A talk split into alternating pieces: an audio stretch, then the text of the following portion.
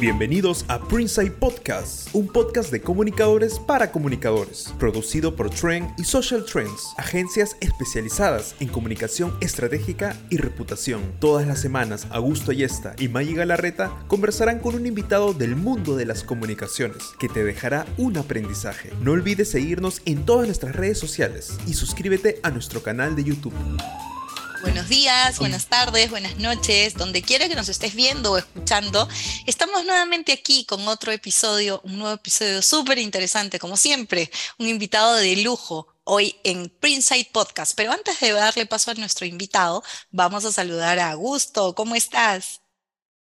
Muy bien, feliz de estar en un nuevo episodio de esta quinta temporada. Ya está haciendo frío, ¿no? Ya, ya, ya va bajando la temperatura, pero lo que no baja es la calidad de nuestros invitados. Y hoy día tenemos a un invitado que yo conozco desde hace muchos años, de hecho, fue mi jurado cuando sustenté para mi, mi, grado. ¿En, serio? ¡Qué nervios! Sí, claro que sí. Sí, sí, sí, fue mi jurado.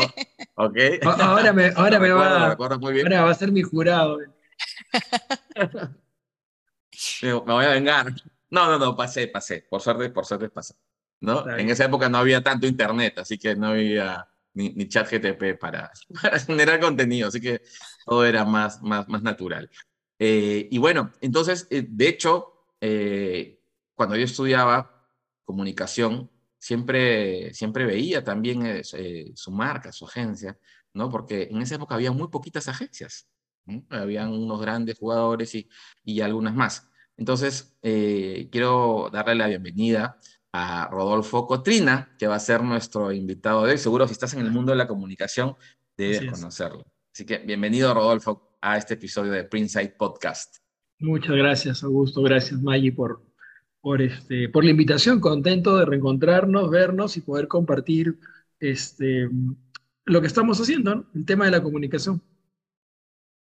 Así es. Y además, si aún no conocen a Rodolfo, voy a, compartir con ustedes un breve perfil para que puedan conocerlo un poquito más. Rodolfo es licenciado en comunicaciones con estudios de maestría en filosofía antropológica en la UDEP y además se desempeña actualmente como director de la agencia de comunicación participativa. De ahí nos vas a contar cómo es una agencia de comunicación participativa, Cotrina PR. Además, Rodolfo es presidente de la Asociación Peruana de Comunicación Interna y miembro del Consejo Directivo de la Federación Iberoamericana de Comunicación Interna. Además, tiene una amplia experiencia en el campo de la comunicación y además también es coach de equipos y docente de comunicación e imagen corporativa en la Universidad San Martín de Porres.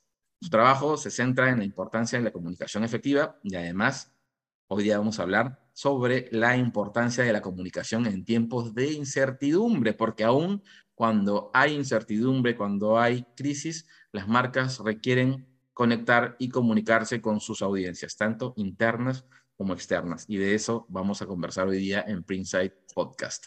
Bienvenido nuevamente, Rodolfo.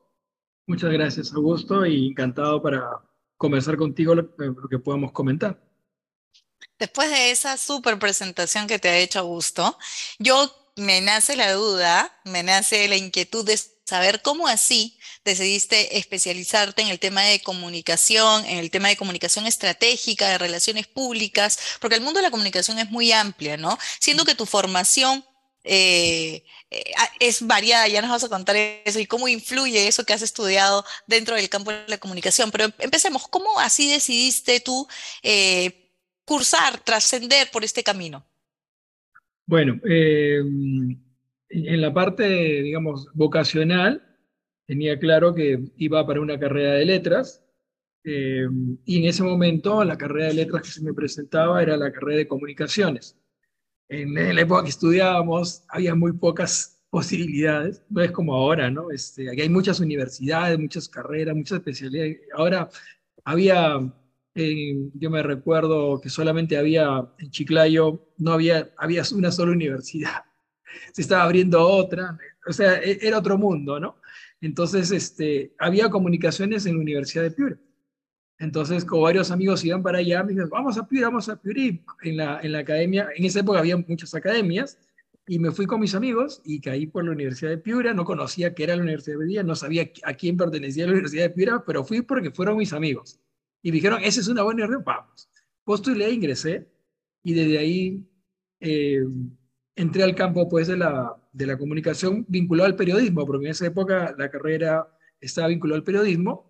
Trabajé en periodismo también, en el diario Gestión, y de ahí fue que me, me jalaron para trabajar a Llorenti Cuenca, donde estuve como gerente de cuentas, trabajé más de tres años y de ahí ya trabajé de forma independiente y ahí pude aprender un poco el tema de gestión de crisis, que fue lo que trajeron en este caso esta consultora europea con, un expertise, eh, digamos, muy metodológico, habiendo, su fundador trabajado en Burso Masteller en España, entonces habiendo aprendido todo este sistema de comunicación.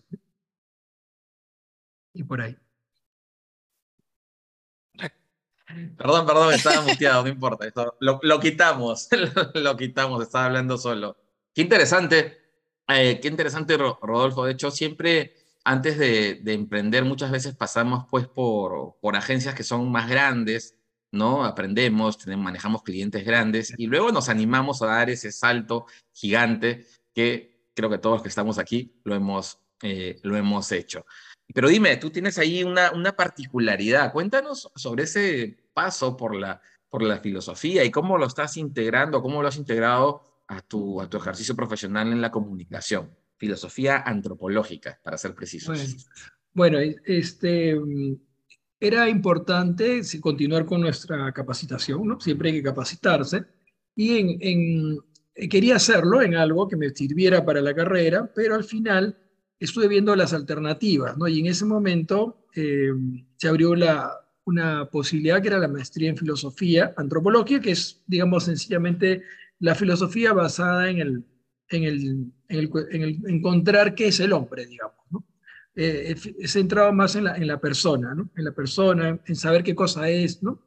Este, preguntas que, se, que están ahí siempre, ¿no? Entonces decidí esto, en lugar de entrar en comunicación, que era la especialidad, dije, no, comunicación ya estoy metido en comunicación, quisiera tener algo más complementario, ¿no? Entonces a partir de ahí pensé, ¿qué puede ser complementario con, la, con el tema de comunicaciones si, me, si veía la importancia de la comunicación más vinculada al ser humano, ¿no? Entonces dije, vamos a entrar a filosofía antropológica a ver qué puedo aprender de allí.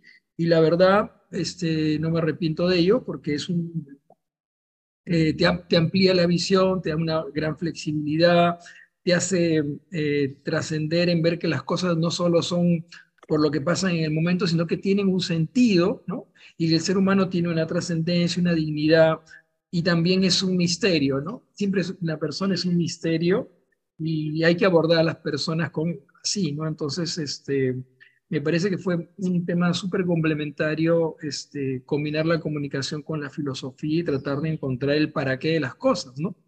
Y es algo hacia lo que las organizaciones tienden ahora. Ya no, se, no están solo ubicados a la meta de conseguir el, mercado, conseguir, el, digamos, el, la rentabilidad, sino que se están enfocando no solo al qué, sino al para qué y el por qué de la organización, en lo que vemos ahora eh, que se ve la empresa con propósito. La gente, ¿para qué hace las cosas? ¿Por qué? ¿Qué es lo que te motiva más allá de ganar el dinero y vender?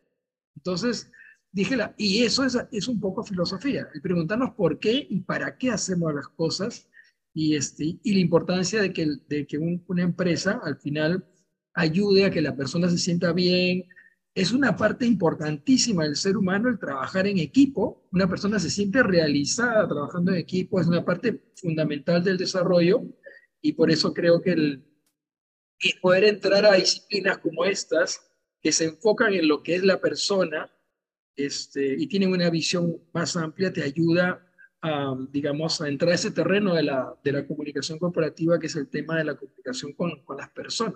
Y la importancia del trabajo en equipo. ¿no? Eso, eso es una cosa que estamos haciendo último, ¿no? Por eso que me, luego metí a tema de coaching de equipo, me, he especializado en eso, me sacó la certificación internacional, estoy esperando otra certificación adicional, porque el trabajo en equipo creo que es clave y el, y el eje, digamos, dinamizador del trabajo en equipo es la comunicación. Entonces, este, por ahí es un tema en lo que estamos incidiendo ahora y por eso estamos investigando la comunicación en tiempo de incertidumbre, cómo afecta el trabajo en equipo y, este, y luego vamos a investigar, estamos comenzando a investigar ya otros temas como el tema del reconocimiento, de, del, eh, para seguir complementando el estudio que hemos hecho. Me encanta cómo la comunicación tiene esta conexión con todas las disciplinas, ¿no? Sea lo que sea, siempre llegas al tema de la comunicación, al tema de las personas. Y mencionaste el estudio que has realizado y que nos interesa muchísimo hablar, comunicación eh, para en, tiempos de incertidumbre, ¿no? Cuéntanos un poquito de qué se trata. Bueno, teniendo en cuenta que estamos localmente viviendo un momento de incertidumbre, porque estamos viendo incertidumbre y el tema de los negocios, de las empresas, eh, también la viven, ¿no? Y también lo viven los líderes de la organización, porque no sabemos qué va a pasar, no sabemos cómo van las cosas, las cosas están un poco, digamos, como en, expectativa. Pero a pesar de eso, las empresas tienen que seguir, tienen que seguir trabajando, tienen, que, tienen sus obligaciones, tienen su porqué, tienen este, que seguir operando y sobrevivir y mantenerse e innovar para poder seguir adelante. ¿no? Entonces, vivimos en incertidumbre. Entonces, eh, porque las cosas cambian de un momento a otro, entonces dijimos, investiguemos la incertidumbre, investiguemos la comunicación y decidimos hacer una, una investigación que se hizo más de 230, más de 230 respuestas a trabajadores a partir de 20 años para arriba y encontramos cosas muy interesantes como preguntarles en, el, en este momento que estamos viviendo, luego de pandemia, incluso que se usó más la tecnología, digitalización y todo ese tipo de cosas, preguntar qué tipo de comunicación debería prevalecer, por ejemplo, para comunicar un tema complejo, un tema difícil, un, tema, un, un cambio organizacional que también genera incertidumbre. Y esa fue, digamos, la primera pregunta, saber ¿Qué prefieren? ¿O qué debería prevalecer? ¿La comunicación digitalizada a través de un mediatizada o la comunicación cara a cara o face to face? Y vimos que más del 60% de, la, de las personas, o sea, más del 50%, más del 60% preferían que la comunicación sea cara a cara. Entonces, eso es un tema importante e interesante, ¿no? Que nos da a analizar que la gente prefiere, o sea, hay momentos como luego yo conversando con una amiga colega me dice, sí, Rodolfo, pero imagínate una empresa que tienes que comunicar algo rápido y tienes 10.000 empleados o 20.000 o 30.000. ¿Cómo lo hacemos? Claro, tiene razón, tiene razón. Ahí sí, si quieres comunicar, tienes que utilizar ciertos medios, pero que faciliten ese día, ese contacto, este, ese feedback, ese poder escucharlos y verlos, o para eso tienes jefes, porque al final las personas con quien dialogan, dialogan con su jefe. El jefe es el que lo tienen día a día, todos los días. Entonces, el hablar con ese jefe este, puede ser una de las soluciones que combine esto, la comunicación, el face to face, el, hablar con esa persona que te cuente y que te explique y, que dé la cara. Lo que la gente quiere es que le dé la cara. Y otra cosa importante, no solo que te den la cara, la gente, ahora viendo que la, comunicación y las empresas van por el tema de eh, generar diálogo, generar este, participar en las organizaciones, y eso se da también en el mundo corporativo cuando les preguntamos este, cuáles son las habilidades que más eh, deben aplicar los líderes en contexto de incertidumbre. Y la número uno no era que dé un buen mensaje, que sea, ¿no? Lo principal era que tenga capacidad de escucha. Incluso en momentos de incertidumbre la gente quiere que los escuchen. No, no que les transmitan un buen mensaje, no quieren ser escuchados. Y en segundo momento, lo que te piden es empatía. Empatía, o sea, que, entiendan, que se pongan en el lado de ellos.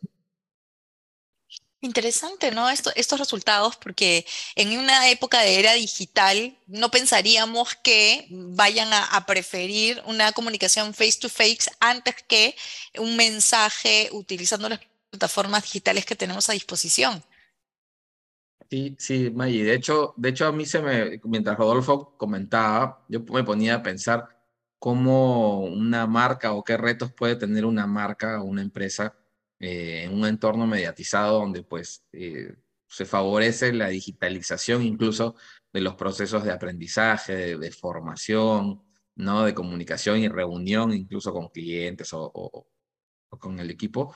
Cómo eh, trasladar, porque inevitablemente vamos a acabar en, o estamos en espacios digitales, pero cómo trasladar, Rodolfo, y ahí va mi pregunta, cómo trasladar esa empatía y esa capacidad de escucha que tú has destacado en, los resultados del estudio que han realizado, ¿no? ¿Cómo destacar eso para que las marcas puedan tener una comunicación efectiva en este caso con sus audiencias internas, pero luego veremos ya con las audiencias externas, ¿no? Sí, mira, ahí es un, digamos, es, es un dilema, es una pregunta muy interesante, ¿no? Eh, la gente quiere y mantener la comunicación este, face to face, pero también es consciente que estamos en un entorno diferente, un mercado que, tenemos, digamos, este, trabajadores en diferentes puntos, ¿no? Que, que las herramientas digitales te ayudan y ha comprobado además que las herramientas digitales te sirven, porque por ejemplo ahora estamos haciendo una entrevista y capaz no se podría haber hecho en tiempos este, habituales, porque cada uno está en diferentes puntos y nos podemos conectar. Entonces, las herramientas digitales, y ahí está el tema, yo quiero acá citar a un filósofo que es Eric Fromm, que él, él mira, ellos son, este, filósofos de los años 50, 60, ¿no? Este, todavía no existía esta tecnología, pero ellos, ellos intuían hacia dónde íbamos y, él, ellos mencionaban, y él menciona particularmente una frase que me gustaría comentarles, que él dice, el gran reto es humanizar la tecnología. Me parece genial lo que dice. Claro, la tecnología está ahí, pero la tecnología tiene que ayudar a, mantener la humanidad en las relaciones con las personas, no a deshumanizarlas. Entonces, si tenemos conciencia que la digitalización tiende a ser algo técnico, tecnológico y por tanto no, no tan humano, la, veamos cómo hacemos el reto para que la tecnología ayude a humanizar las relaciones con nuestros trabajadores. Pues ahí está el reto. Entonces, pensemos siempre en eso y pensemos también que al final no todo puede ser digital. Y lo digital ayuda. Y si hay formas, ya entrando al tema de trabajo en equipo, en generar empatía, confianza, este, digamos, una buena relación, alcance de metas a partir de herramientas digitales. Yo he llevado un curso de coaching de equipos y he generado equipo con personas que nos no vemos que ni siquiera los conozco en persona hace cuatro años, hemos hecho equipo y seguimos trabajando juntos, diseñando cosas, presentando propuestas, y, y seguimos manteniendo porque tenemos un interés común, ¿no? Que es hacer coaching de equipos, tenemos unos valores que respetamos y nos frecuentamos, tenemos frecuencia de reunirnos, que eso es lo que al final hace equipo. Los ciertos rituales, este, el tema de tener un propósito, primero, tener claramente un propósito común como tenemos un propósito común, nos seguimos vinculando. Luego, tenemos eh, una cultura, unos valores que nos hacen que, compartamos eso y nos, y nos respetemos en función a esos valores que hemos escogido. Y tercero, es que también eh, sentimos que vamos generando logros, ¿no? Cuando vas generando logros y esas cosas de logros nos ayudan a generar que el equipo se mantenga. Todos quieren estar en, equipos ganadores. nadie quiere estar en un equipo y, y perder, no, la gente quiere estar en equipo ganador, pero también quiere meter el gol. O que te deje meter el gol. Porque estás en un equipo que el único que mete gol es el jefe. Nadie, nadie quiere estar en ese equipo, pues, porque además el jefe mete el gol y dice que además el pase, el mismo, el mismo se hace el pase. el mismo se hace el pase y el mismo solito mete el gol y el solito celebra. Entonces, este, la gente quiere participar y la participar es parte de la naturaleza humana un equipo se logra cuando hay participación, cuando hay rituales que ayudan a que eso se dé, ¿no? Unos horarios, unas rutinas. Y eso también se puede hacer en espacios digitales y, se lo compruebo yo porque lo, tengo en nuestro, el equipo que he formado con unos coaches argentinos, es, me, Candela, Alexis y María Luz, nos seguimos juntando y reuniendo, hacemos propuestas de trabajo este, hacemos, nos ayudaron a hacer esta encuesta, participaron en ella. Estamos desarrollando proyectos de comunicación eh, para el trabajo en equipo en forma conjunta. Pues nos mantenemos con equipo y no nos hemos conocido todavía en persona, pero sí es un reto y sí se puede hacer. Seguro que sí. Me ha gustado mucho la, la, frase que citaste de humanizar la tecnología. Y agarrándome de esta frase, interpretándolo un poquito, podríamos decir, hablábamos del face to face, de humanizar, de tener objetivos en común. Eh, podríamos decir que este espacio, por ejemplo, el Zoom, el Meet, eh, Teams, si hay humanos detrás con un objetivo común, ahora mismo los tres estamos reunidos, ¿estaríamos haciendo eh, face to face o no? Casi, casi un face to face, ¿sí? Sería lindo sentarnos a, tomar un café y conversar. Eso, eso, es, eso es algo que creo que todavía no, no, se va, no se va a perder, o sea, e, es otra cosa, es otra cosa, ¿no? Pero se puede generar equipo a partir del, del tema del, de este tipo de medios que son interactivos, ¿no? Pero sobre todo, el tema, cuando de, hablamos de comunicación en equipo, cuando hablamos de que la gente quiere participar, cuando hablamos de que la gente quiere, este, digamos, eh, es, participar, ¿no? Y, y para que participe no solamente tiene que haber la tecnología que lo permita, en este caso podemos participar, pero parte también de que el jefe o el líder del grupo y del equipo dé la palabra al otro, que los escuche de verdad, no lo escuche solamente por, ya te escucho, ¿no? Ya dijeron todo lo que dijeron, ya todo lo que han dicho me parece bien, pero se va a hacer lo que yo he dicho. Es como te escucho, pero igual yo hago lo que, yo vengo con mi propuesta y te escucho porque soy bueno, ya, cumplí, pero al final lo que dijeron no sirve, sirve lo que yo he dicho. Entonces eso no genera el tema de equipo. Lo que genera es imponer una cosa y decirlo, hagan esto. Y lo que digan no vale, porque acá yo, yo tengo la solución. Y eso no es ahora. Yo ahora, por ejemplo, también estaba viendo en, los resultados, decían, ¿cuál es la principal estrategia ¿no? Más acertada que aplicar un líder en tiempo de incertidumbre? Y el, y el porcentaje mayor de personas, el 81%, decían que es estar abierto a escuchar las soluciones propuestas por el equipo. O sea, el equipo quiere y dar soluciones y participar. Entonces, lo que más valoran en tipo de incertidumbre es que el líder no llegue, mire, se va a hacer esto, esto ya, y tiene... No, valoran de que, a ver, ¿qué propuestas tiene? Ah, y que las y implementar incluso propuestas que capaz salen del equipo, ¿no? Entonces, ¿y por qué eso funciona? Y, y eso es parte de la estrategia de generar un equipo. Que un equipo asume, integra y cumple las soluciones que ellos mismos proponen, más que las soluciones que el líder venga a imponer o a que quiera este, sugerir. Entonces, cuando uno hace lo que uno ha planteado, lo hace con más gusto y más ganas, al alguien te dice, haces. Eso es lo natural. Entonces, funciona incluso mejor el tema de que la solución parta del equipo o que la solución que trae el jefe sea alimentada, retroalimentada con la visión de otros y enriquecida, ¿no? y que se valore y se reconozca ese trabajo de todos los que han ayudado a implementar la solución. Eso es un tema ¿A esto, ¿A esto es lo que te refieres con comunicación participativa que Augusto mencionaba al inicio? Sí, sí, eso, eso es lo que me refiero con comunicación participativa, que es bien acertado, es comunicar y participar. ¿no? Porque muchos se quedan en que comunicas, pero en realidad lo que tú propusiste no lo implementan, no lo hacen. Y, siempre, y yo lo veo en las organizaciones, siempre se reúnen y piden ideas, pero nunca se implementa ninguna. Entonces, este, eso, es, eso, es, eso es, este, o sea, ¿para qué me pides? No? Para que después me digas que no se hace, o, o, te dicen, ah, qué bonito, sí, ya, pero si no se hace, la gente no es tan tonta, sabe que los están tomando el pelo. Pero otra vez, ¿para qué voy a participar? ¿Para qué voy a dar mi idea si ninguna idea se aplica? Y de verdad que hay muy buenas ideas que salen de los equipos, porque los equipos son los que están en el campo de batalla, son los que tienen el cara a cara con el cliente.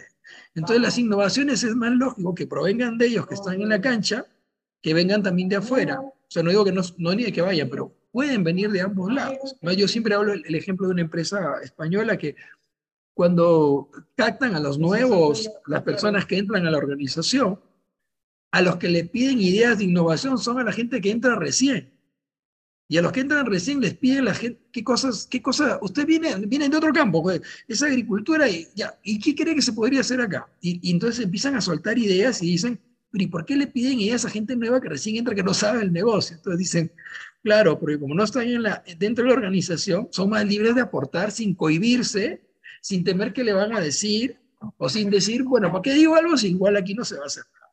Entonces, esa gente nueva viene con ideas que capaz salen del molde o rompen del esquema y, este, y esas ideas luego se implementan junto con las personas que la dan y se enriquece con los trabajadores que tienen más tiempo en la organización. Entonces, y eso ayuda en lo que esto ayuda a generar una, una empresa innovadora.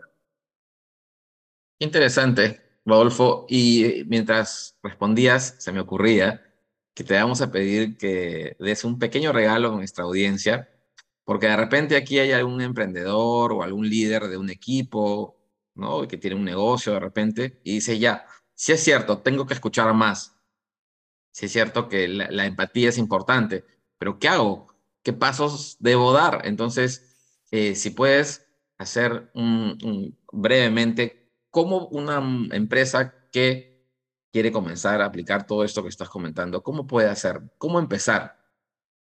Es muy buena, buena pregunta, Augusto. Sí, mira, lo principal, eh, el tema de comunicación corporativa, de comunicación de la marca, ¿no? Yo estaba viendo además este, en qué se sustentaba el tema del, del trabajo en equipo y encontré que además está científicamente comprobada. Hay un estudio que se hizo en los años 70 en unos laboratorios en Estados Unidos. Este, y incluso se llama, se llama la línea, la línea, la línea Lozada. ¿ya? La línea Lozada, se hicieron unos estudios en Estados Unidos. La línea Lozada confirma matemáticamente y con estadística, porque observaron el trabajo de, de empresas y eso, de que, de que si la línea eh, está en el punto 2.9 o 3. Les voy a explicar por qué 2.9 o 3.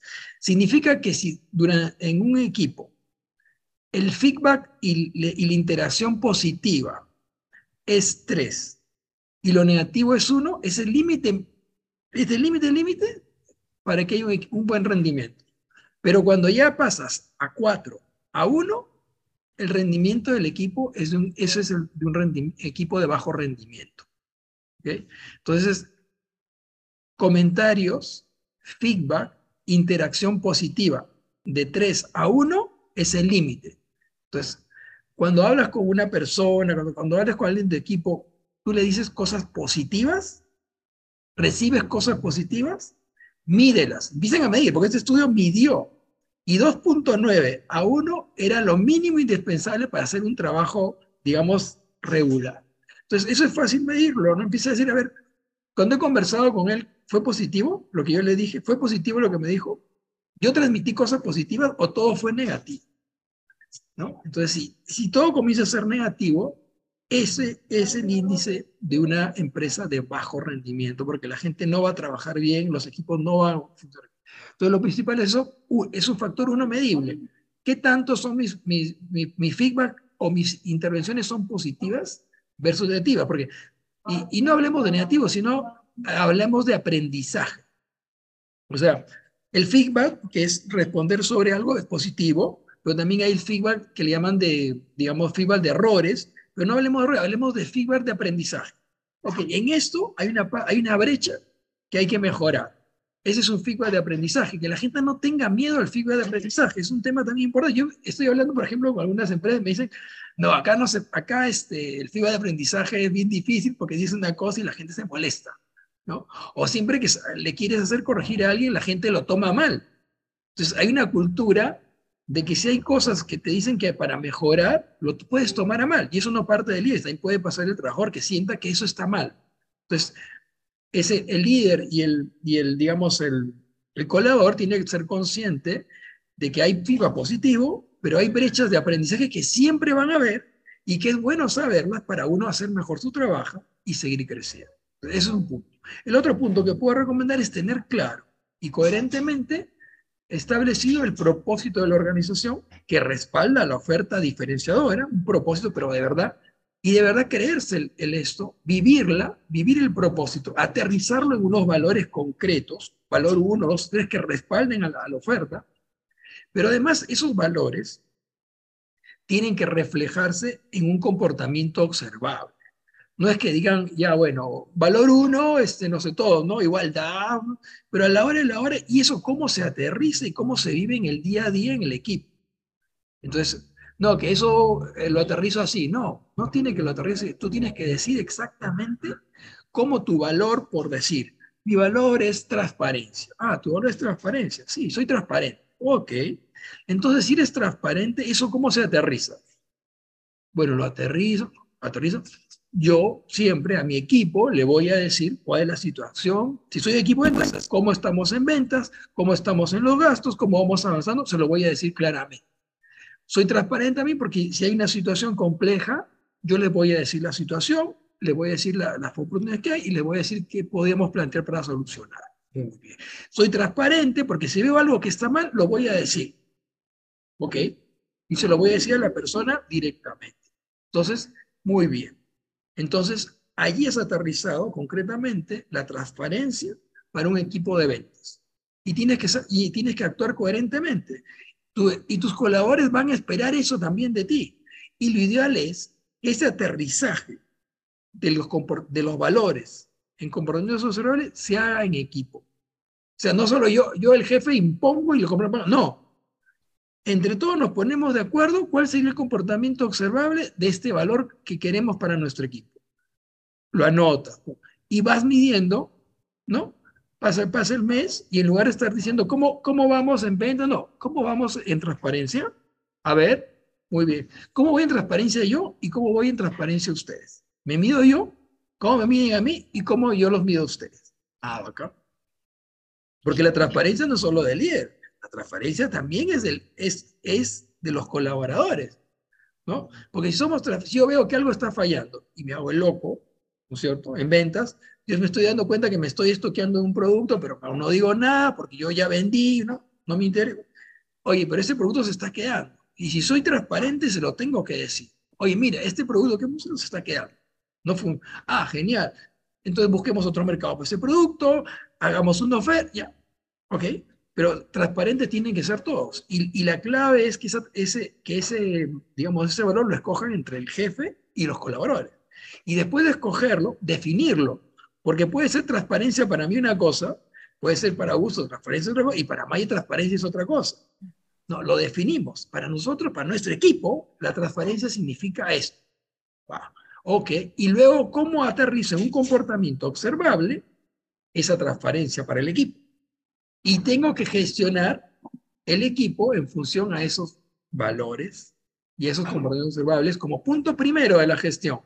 No estar pensando en los... A ver, ¿cómo, cómo estamos en transparencia ahora? A ver, bueno, este, bueno, me avisa, estoy siendo transparente bueno, nos faltó jefe decirnos de que ese producto, no, no sé, ese producto venía así o lo, no lo, dije, no lo dijo, el momento de vendimos, el cliente luego nos reclamó, bueno, sí, sí, no fui totalmente transparente. ¿Ok? Entonces, y eso ayuda. Si nos hubiera dicho, jefe, capaz hubiéramos ofrecido el producto a este mercado de acá, que está... Ah, ven cómo la transparencia al final, si tú lo escoges, ayuda a vender. Genial. Entonces, eso es una clave. Tener tu propósito definido en equipo, descrito, y establecer dos, tres, cuatro comportamientos observables y medibles que ayuden a la organización. Y, promover la cultura del, feedback que es tan importante, ¿no? Porque hemos pasado mucho tiempo diciéndole a nuestro equipo, buen trabajo, sí, pero buen trabajo, ¿en qué parte he hecho un buen trabajo, no? O has hecho algo mal, ¿en qué parte? Generalmente el feedback se da cuando hay cosas que señalar eh, de zonas de mejora, ¿no? Pero cuando nos dicen buen trabajo, yo no sé ustedes, pero a mí cuando me dicen buen trabajo, quiero saber que me, quiero que me digan en qué parte te ha parecido que he hecho un buen trabajo también, ¿no? Así como cuando me equivoco y me señalas que algo no está bien, ¿no? Me parece súper interesante todo esto que estamos hablando, pero para que no nos gane el tiempo, porque sé que tenemos múltiples actividades los tres, voy a pasar con las preguntas de nuestro público, de nuestra comunidad. E hicimos, dijimos, contamos a nuestra comunidad que ibas a estar por aquí, que íbamos a abordar este tema y tengo algunas preguntas. Voy a empezar yo con Ana María Sánchez, que nos pregunta, bueno, que te pregunta, Rodolfo, ¿cuáles son las mejores estrategias para mantener la comunicación abierta y efectiva con los empleados durante una crisis? Ah, bueno, a ver, en términos, en términos generales, Ana María, yo hablaría del tema, lo principal es lo que me he venido hablando, actuar con transparencia, en términos generales, ¿no? Porque em, tiene que haber transparencia, tiene que haber mucha coherencia, tiene que trabajarse con verdad, con la verdad, este, actuarse rápido, este, y tiene que pensarse en términos de, lo primero, de atender a solucionar este, algún tema humano, material, digamos, que se pueda haber generado. Se hubo un accidente, es una cosa que... Lo primero es ayudar y resolver humanamente y hacer todo lo posible para ayudar a las personas afectadas y a su familia. Eso es lo principal. Si ha pasado una cosa grave, hay que ayudar a resolverlo. Eso no puedes pararte ahí, no que el seguro cubre, no que si yo lo ayudo luego este van a decir que yo fui el culpable. No, hay que ayudar. Lo primero es ayudar porque una empresa está para, para ayudar a su trabajador colaborador o a personas que se han visto afectadas por el trabajo de la compañía. Entonces, lo primero es actuar así, actuar, ir más allá de la ley. Porque la gente, no, la ley dice, no, hay que actuar más allá de la ley, hay que actuar eh, con, una, con ética, y la ética va más allá de la ley. ¿no? Es lo que quisieras que hagan contigo, eso es lo más simple, ¿no? Si, si tú fueras la persona afectada y la empresa, ¿cómo quisieras tú que te, que te tratara? Y eso es lo principal. Y luego lo importante, Ana María, decirle que cada crisis es diferente, no se puede abordar una crisis de una empresa, de un sector, o, la misma crisis en diferentes momentos no funciona igual. Entonces, cada crisis tiene su particularidad y hay que abordarla así, pero sí hay unos principios rectores, sí, sí, sí existen, no como los que les he mencionado. Buenísimo. Eh, a ver, una preguntita más antes de ya de, despedirnos, porque todos tenemos, yo tengo clases ahí también, y tú también creo que tienes otra reunión. A ver, Luis Fernando nos pregunta, y qué interesante porque de alguna u otra forma se vincula con la pregunta anterior, con la transparencia. ¿La transparencia nos podrá ser insensibles? Porque dice la pregunta, ¿cómo pueden las marcas equilibrar la necesidad de comunicarse con sus audiencias durante una crisis sin parecer insensibles o aprovecharse de la situación, cosa que hemos visto bastante en la pandemia. Bueno, el tema, eh, felizmente que hay una tendencia a, que hay empresas con propósito de verdad. y eso uno lo sabe y se da cuenta. sí también hay una tendencia, sobre todo en temas de sostenibilidad y en temas de responsabilidad, eh, a que son como, lo haces como para que se vea, ¿no? para que se vea que estás haciendo, ¿no? Pero creo que eso está reduciéndose. Las empresas se han descubierto, además, que cuando son vinculadas a un propósito, tienen un, eh, tienen un sentido que trasciende las, sus trabajadores, colaboradores, aliados, este, proveedores, sienten que están trabajando con una organización que ve más allá de la rentabilidad, ¿no? Y que ve a las personas no tanto por la utilidad que tienen, sino por ser el equipo que juntos buscan hacer algo en conjunto que no lo podrían hacer solos. Entonces las empresas con propósito son las que les están yendo mejor, porque la gente se siente, y la gente necesita estar en un equipo y necesita motivaciones trascendentes. ¿no? o sea, acá, acá hacemos dinero, vamos a ganar dinero y te, pagamos. Ahora, ¿vas a ser feliz? La gente quiere motivaciones trascendentes porque la persona busca trascendencia. Y se va a sentir feliz en espacios que trasciendan más allá del dinero o de las comodidades que te den en el trabajo. Eh, y ahí, y la respuesta está ahí en el voluntariado, La gente cuando va a hacer un voluntariado no recibe un centavo, ¿no? Pero la gente llega contenta, llega feliz. Eso no te lo da el dinero. Yo te pago para que seas feliz. Te puedes ir, no sé, te vas, a un hotel y regresas contento. Pero el, sentimiento de haber ayudado a una persona a cambiar su vida, a pesar de que fuiste en tus vacaciones, dice tu tiempo en condiciones difíciles, dice tus horas, dormiste en una carpa, en el suelo, pero te sentiste que ayudaste, eso es impagable te sientes más feliz y trasciendes. Y eso lo vemos en el voluntariado. La gente que son voluntarias no recibe nada. Además, hay voluntariados que la gente paga para ser voluntariados. Increíble. Y, cuando regresan, regresan contentos. Entonces, este, entonces, eso es una característica humana, ¿no? El, ayudar te hace feliz. El dar tu tiempo a otros te hace más feliz. El enseñar te hace también feliz, al margen del sueldo que recibas por ello. Entonces, este, ahí está el reto. Me ha encantado, me ha encantado la profundidad que le has dado a las, a las preguntas, en las respuestas y cómo has abordado todos los caminos que toma la comunicación, ¿no? Finalmente la comunicación la hacemos los humanos, los humanos somos emoción también. Y me ha parecido súper importante, Rodolfo, antes de terminar, quiero comprometerte para invitarte una próxima vez para hablar de coaching, ¿no? Porque has mencionado tu formación en coaching y has mencionado muchas cosas bien interesantes acerca del trabajo en equipo, así que creo que un próximo episodio podríamos ahondar un poquito acerca de este tema. Quiero agradecerte y decirte que hemos estado felices. El tiempo se me ha pasado rapidísimo. Espero que tú también hayas estado cómodo. Eh, nos ha servido muchísimo todo lo que nos has dicho y espero que, por supuesto, estoy segura que a nuestra comunidad también. Y no sé, Augusto, tú si quieres decir palabras finales. Sí, gracias, eh, Rodolfo. Qué gusto volver a encontrarnos digitalmente. Como dices, nada como el face to face de verdad, así que queda pendiente un café con Maya. Ahí nos tomamos un café, nos actualizamos eh, y conversemos. Y eres bienvenido nuevamente cuando gustes a este pequeño espacio para grandes invitados como, como tú y sobre todo tan generosos en compartir lo que saben y lo que hacen con nuestra comunidad. Así que aprovechen porque como nunca me voy a cansar de decirlo, cada invitado es como una clase magistral y hoy no ha sido la excepción. Eh, gracias, Rodolfo, por estar aquí y esperamos verte muy pronto en Printsight Podcast, el podcast de comunicación, marca intangible, reputación en español. Nos vemos. Ah, muchas gracias. Gracias. Gracias.